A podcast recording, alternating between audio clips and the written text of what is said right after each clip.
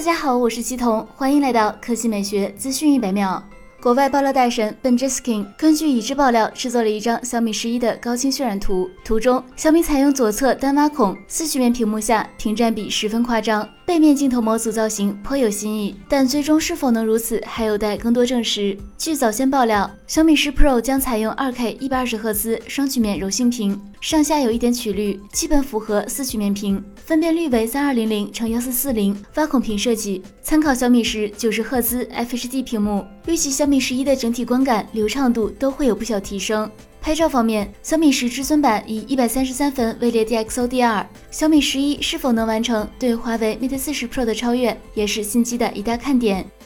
接下来来看《赛博朋克2077》，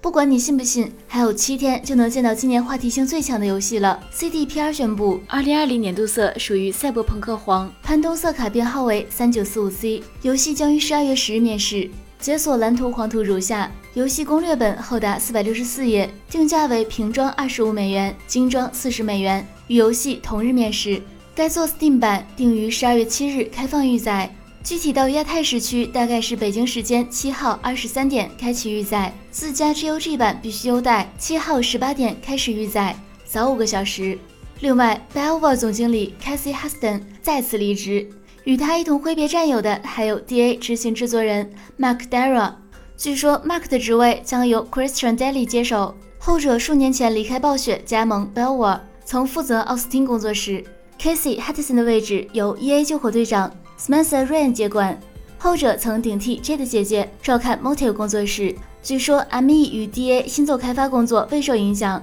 Hudson 在离别感言中表示，他还是有些小忧伤的。好了，以上就是本期科技美学资讯每秒的全部内容，我们明天再见。